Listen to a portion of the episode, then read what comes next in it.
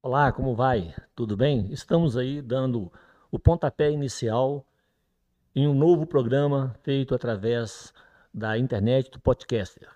Nós estamos com o projeto Família Projeto de Deus. E hoje nós vamos estar conversando com o reverendo Joel. O reverendo Joel, ele teve um trabalho durante muitos anos sobre família, trabalhou, ele é esposo da Cristina, tem dois filhos, é um, um irmão chegado. E hoje nós vamos estar conversando com ele. O tema do nosso programa hoje é Família no século XXI.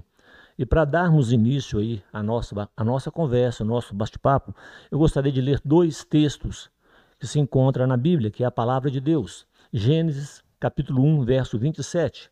Diz assim: Criou Deus, pois o homem, a sua imagem, a imagem de Deus os criou. Homem e mulher os criou. E outro texto que está em Gênesis capítulo 2, verso 24.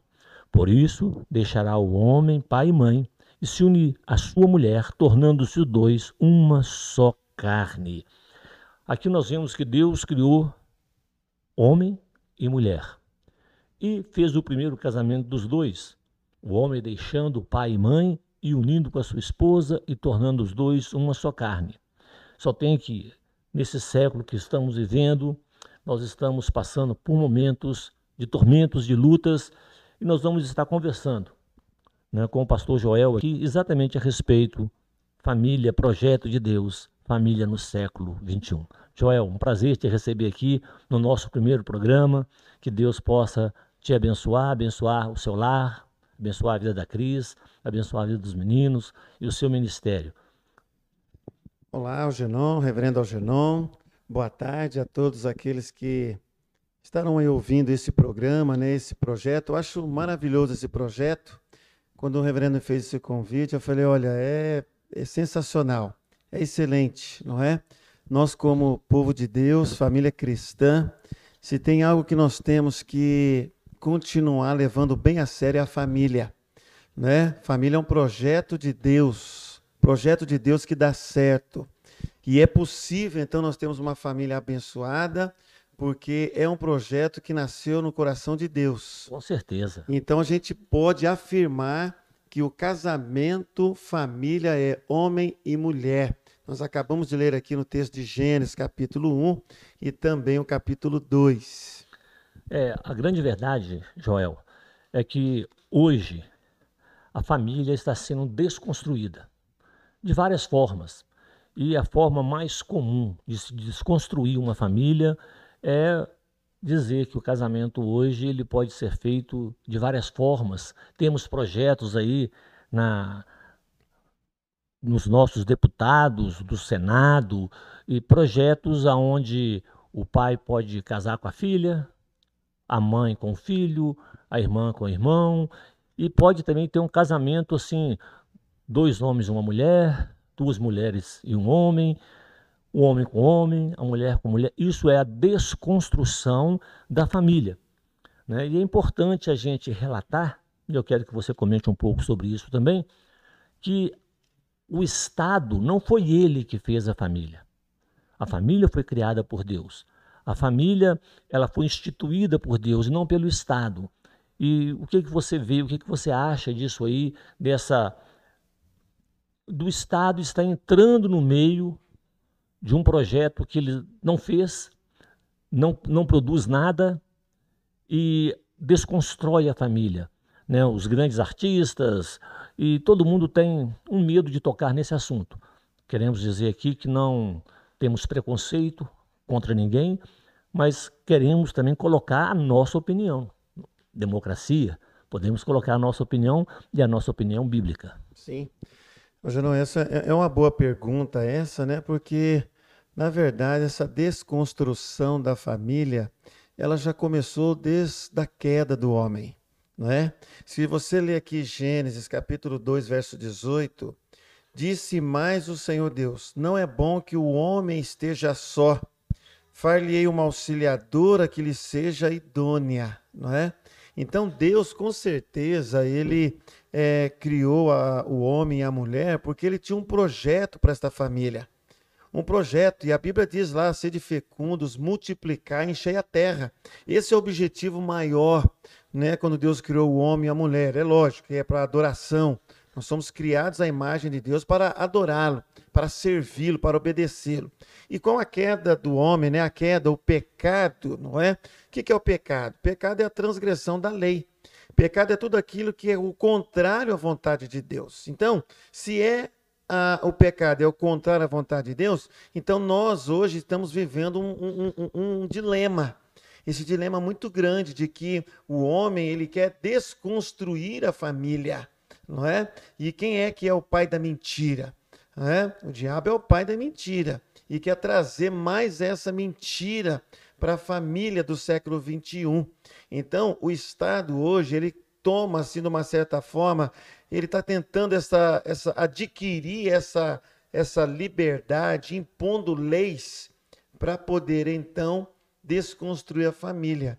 Mas se a gente vê bem e pensar bem, nós cristãos, é, não podemos negar que a família é um projeto de Deus e deve permanecer assim até a volta de Jesus. Pois é, e uma coisa importante também a, a ser colocada é que nessa desconstrução da família, uma das coisas que tem acontecido no longo dessa desse projeto, desse trabalho de desconstrução, vem a falta de autoridade, aonde os filhos não respeitam mais os pais. Né? Eu vejo que essa falta de respeito, essa falta de autoridade do pai, a falta de autoridade da mãe, está levando também a essa desconstrução da família. A família está perdendo é, a, a, a, hegemonia. Né? Antigamente, na escola, quando eu estava no colégio, a família era a célula máter da sociedade. A família formava a sociedade. Né? A família fazia a sociedade. Hoje, eles estão querendo inverter isso. Estão querendo que a sociedade cite normas, cite regras para que a família possa é, desenvolver. E não é um fato, não é uma verdade isso. Isso é uma mentira. Sim. E toda mentira vem da onde? Do diabo. Né?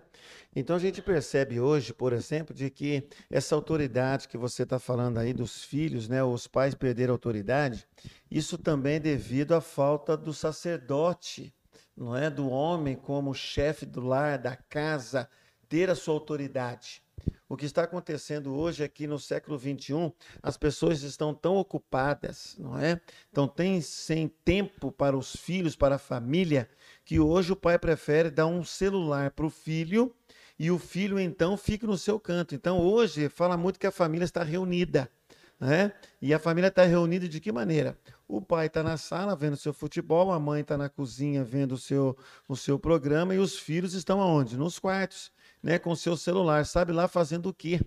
E aí então hoje o que, que acontece? Os pais não querem chamar a atenção do filho porque eles não estão acompanhando os filhos.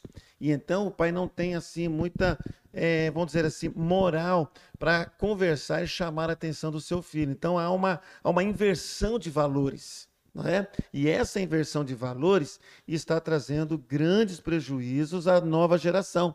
Quando eu leio a epístola de Paulo aos Efésios, capítulo 6, ele diz assim: Filhos, obedecei a vossos pais no Senhor, pois isto é justo. Honra teu pai e a tua mãe, que é o primeiro mandamento com promessa, para que te vá bem e sejas de longa vida sobre a terra. Veja, há uma promessa de Deus aqui, né? E ela está sendo descumprida, por quê? Porque os pais também não estão cumprindo com o papel de sacerdote, de autoridade no lar, e a mulher também está deixando de ser submissa ao marido. Então, isso está trazendo um transtorno grande. É, e hoje, essa palavra submissa ao marido é uma coisa que torna, assim, um pouco hostil, né? Uma palavra preconceituosa, né? Hoje tudo é preconceito. O que eu não aceito, o que eu não penso é preconceito. Agora, o que eu penso, o que eu falo não é preconceito contra sim, nada. Sim. Né? A democracia, assim, você tem que pensar igualzinho a mim. Sim. Se você pensar do mesmo jeito que eu penso, nós vamos caminhar junto, é democrático. Agora, se eu tiver opinião, posição diferente, eu estou sendo preconceituoso. Eu gostaria, né, que você pudesse aí é, colocar para nós qual que é a sua visão, qual que é a visão bíblica da, de ser submisso, a esposa ser submissa ao marido. Sim. A esposa ser submissa ao marido, a gente entende que a palavra de Deus aqui, quando fala aqui em Efésios capítulo 5, né, do verso 22 em diante, ele diz assim: As mulheres sejam submissas ao seu próprio marido como ao Senhor, porque o marido é o cabeça da mulher, como também Cristo é o cabeça da igreja, sendo este mesmo o salvador do corpo, não é?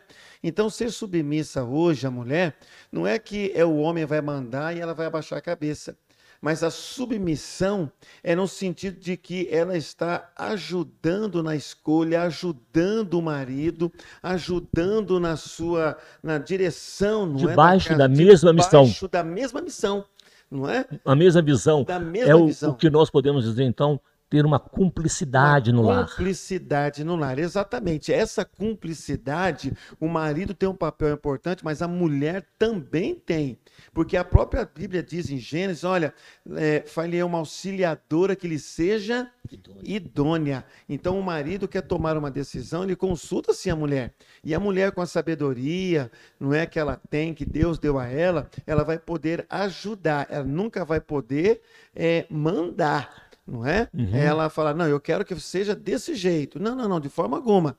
Essa submissão é nesse sentido, da cumplicidade. Um respeito é? mútuo. Com respeito mútuo. Né, porque eu vejo também nisso, nesse texto que você leu, você falou da, da mulher ser submissa mas também fala que o marido tem que fazer o quê? Ah, o marido também tem que amar a mulher. Diz aqui o verso 25, eu ia chegar nele agora.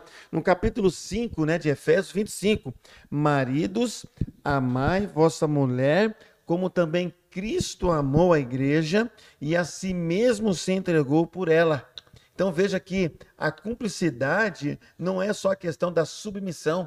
A cumplicidade já começa quando Deus criou o homem, quando Deus formou a mulher, para que os dois, não é? Uhum. Deixe o homem pai e mãe, se une a sua mulher, os dois se tornam uma só carne. Nesse sentido, os dois têm que ter essa mutualidade. A mesma visão, a mesma visão. caminhar na mesma direção né? Eu acho muito interessante nesse capítulo 5, se eu não me engano, no capítulo 33, é o último versículo, capítulo 5, é isso mesmo? Capítulo, que fala que a mulher tem que, o marido tem que amar a mulher e a mulher tem que respeitar o marido. É isso que está escrito aí mesmo? Sim, olha aqui, olha.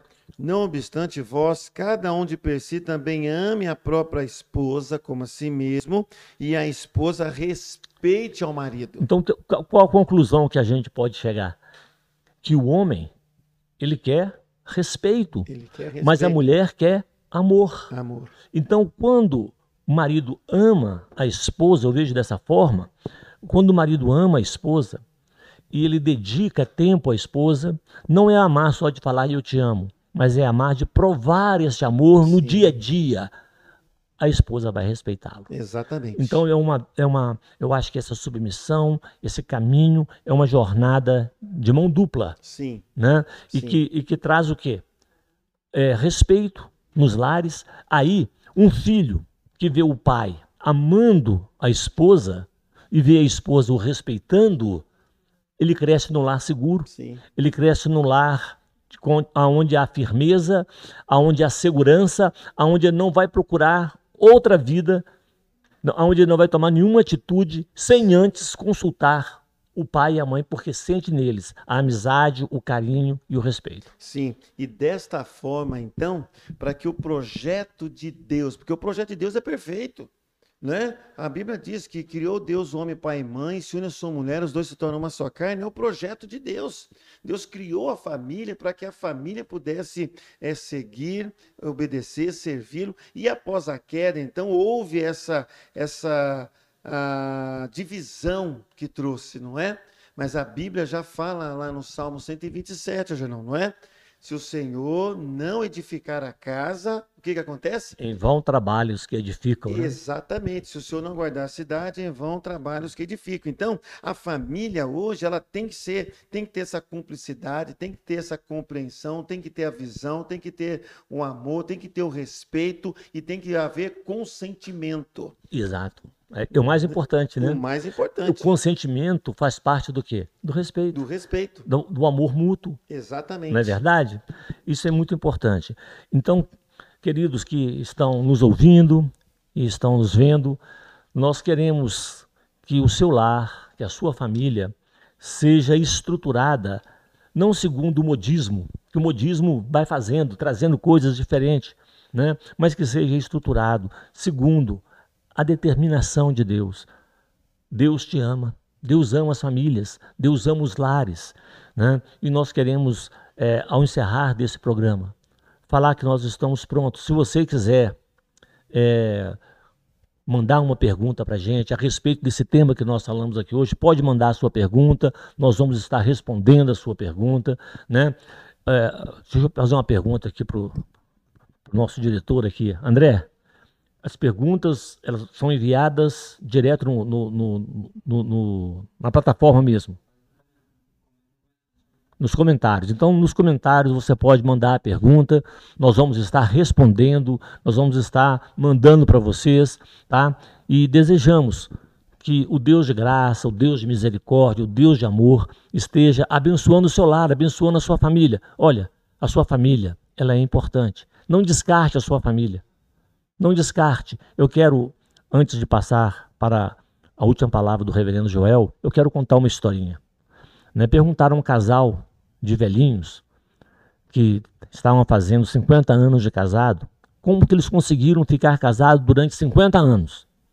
Aí o velhinho olhou e falou assim: Olha, é porque no nosso tempo, quando se estragava alguma coisa, se conserta, não se jogava fora. Né? E hoje, então, falta tantas coisas nos nossos lares, às vezes a gente consertar. É mais fácil fugir da situação. O que, que acontece?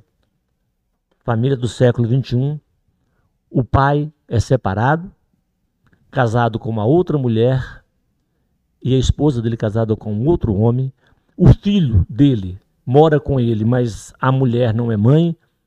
O filho mora com ela, mas o pai não é o pai. Como é que fica uma criança? Como é que cresce um jovem? Como é que se forma um caráter? Né? Queridos, não vamos jogar fora, vamos consertar. Estamos abertos à sua pergunta, ao seu comentário e, na medida do possível, eu prometo que nós vamos responder a todos, tá? Reverendo Joel, a sua palavra final para que nós possamos estar encerrando. Sim, eu quero, quero ler uma frase aqui que eu sempre mando para os casais quando completam um ano de enlace matrimonial. E eu sempre mando essa frase: Um casamento feliz se constrói com muito amor, carinho e compreensão. Um casamento feliz vive de amor, mas também de perdão, de saber aceitar defeitos e enaltecer qualidades. Que o amor e a felicidade trilhem o caminho dessa união de amor e de cumplicidade. Que Jesus Cristo seja o centro desta união. A frase do reverendo Adão Carlos Nascimento, não é, no livro Oficina de Casamento, ele diz assim: não existe casamento tão bom que não possa ser melhorado e casamento tão ruim que não possa ser melhorado. Né? Então, essas duas frases, né, para mostrar de que ah, Deus estabeleceu o casamento. É Deus que projetou esse casamento e o projeto de Deus dá certo. Quando a Amém. família busca a Deus, quando a família tem consciência de que é Deus que criou, é Deus que fortalece e é Deus que cuida. Você e a sua casa devem fazer como Josué, 24:15. Eu e a minha casa serviremos ao Senhor. Que Deus te abençoe. Eu agradeço aí a oportunidade, o convite, né, do pastor Algernon para esse primeiro é, Família, projeto de Deus. Família Projeto de Deus. Né? Que Deus abençoe muito para que esse projeto seja levado adiante e alcance muitas famílias. Amém. Né? Eu quero dizer que esse programa é um programa feito pela Igreja Presbiteriana de Ipuiuna. Né? Eu sou o reverendo Algernon, pastor da igreja. Que Deus te abençoe, que Deus te guarde. Amém.